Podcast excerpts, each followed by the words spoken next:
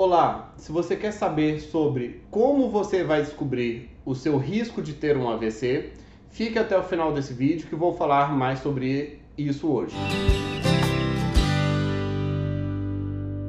Olá, meu nome é Dr. William Rezende do Carmo, sou médico neurologista, fundador da Clínica Regenerate e no meu canal falo sobre dor, sono, Parkinson, emoções, neurologia geral e toda semana tenho Neuronews, no qual eu trago as últimas novidades do mundo da neurologia para você.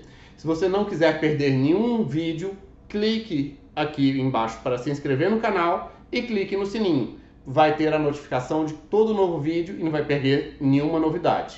Risco de se ter um AVC. Ele é importante para toda pessoa, tá? Não é apenas idoso e pessoas mais velhas que têm AVC. Tanto pessoas jovens, de meia idade, crianças, pode-se ter um AVC. Lógico que quanto maior o número de patologias que uma pessoa tem, maior o risco dela ter um AVC. Mas é possível a gente quantificar o risco de uma pessoa através do número de fatores de risco que ela tem. Lógico que vamos começar com as coisas mais simples e comuns de todas, como por exemplo, pressão alta.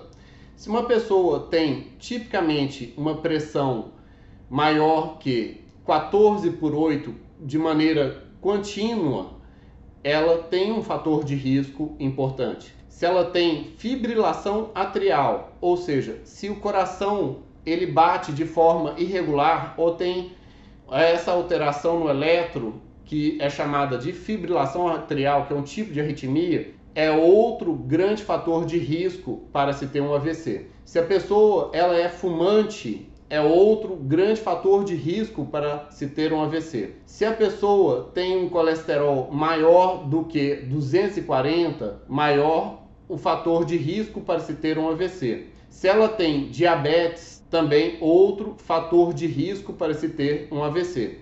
Se ela é sedentária e não faz nenhuma atividade física, maior o risco de se ter um AVC. Se a pessoa está acima do peso, maior o risco de se ter um AVC.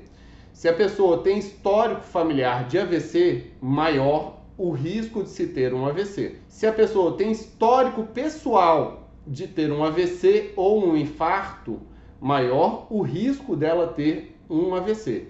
Se ela tem apneia do sono, maior o risco de se ter um AVC. É possível a gente quantificar pela presença ou pela ausência de cada um desses elementos e desses fatores, criar um score sobre o risco disso.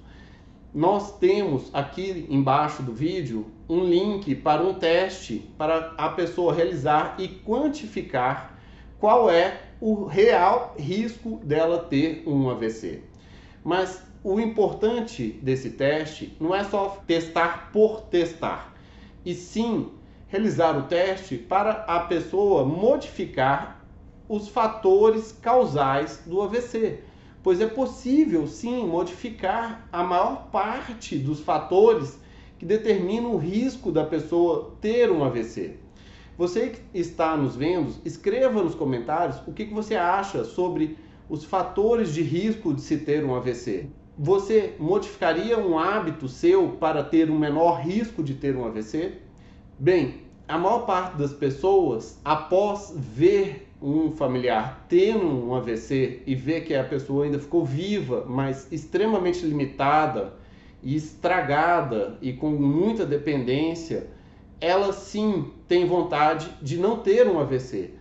Mas você não precisa esperar ter alguém perto de você tendo um AVC para você modificar os seus fatores de risco. Teste agora, quantifique os seus fatores de risco e faça o que é possível para mudar o seu próprio destino, pois AVC é real, um a cada três pessoas vai ter um AVC e se nós fizermos nossa parte, é possível modificar essa realidade que é tão dura, tão cruel e tão comum na sociedade. Se você conhece alguém ou algum familiar de alguém que teve um AVC, envie o link desse vídeo para essa pessoa, para que ela possa se conscientizar de que ela também pode ter risco de ter um AVC Se já é no mínimo o filho de alguém que teve AVC, no mínimo essa pessoa já tem um fator de risco, que é ter algum familiar que teve um AVC. Olha aqui ao lado, pois preparei uma surpresa muito legal para vocês e temos outro vídeos, outros vídeos relacionados ao tema no canal. E dê aquele like, dê aquele joia e compartilhe, pois conhecimento quanto mais compartilhado, melhor para todos. Abraço, até mais.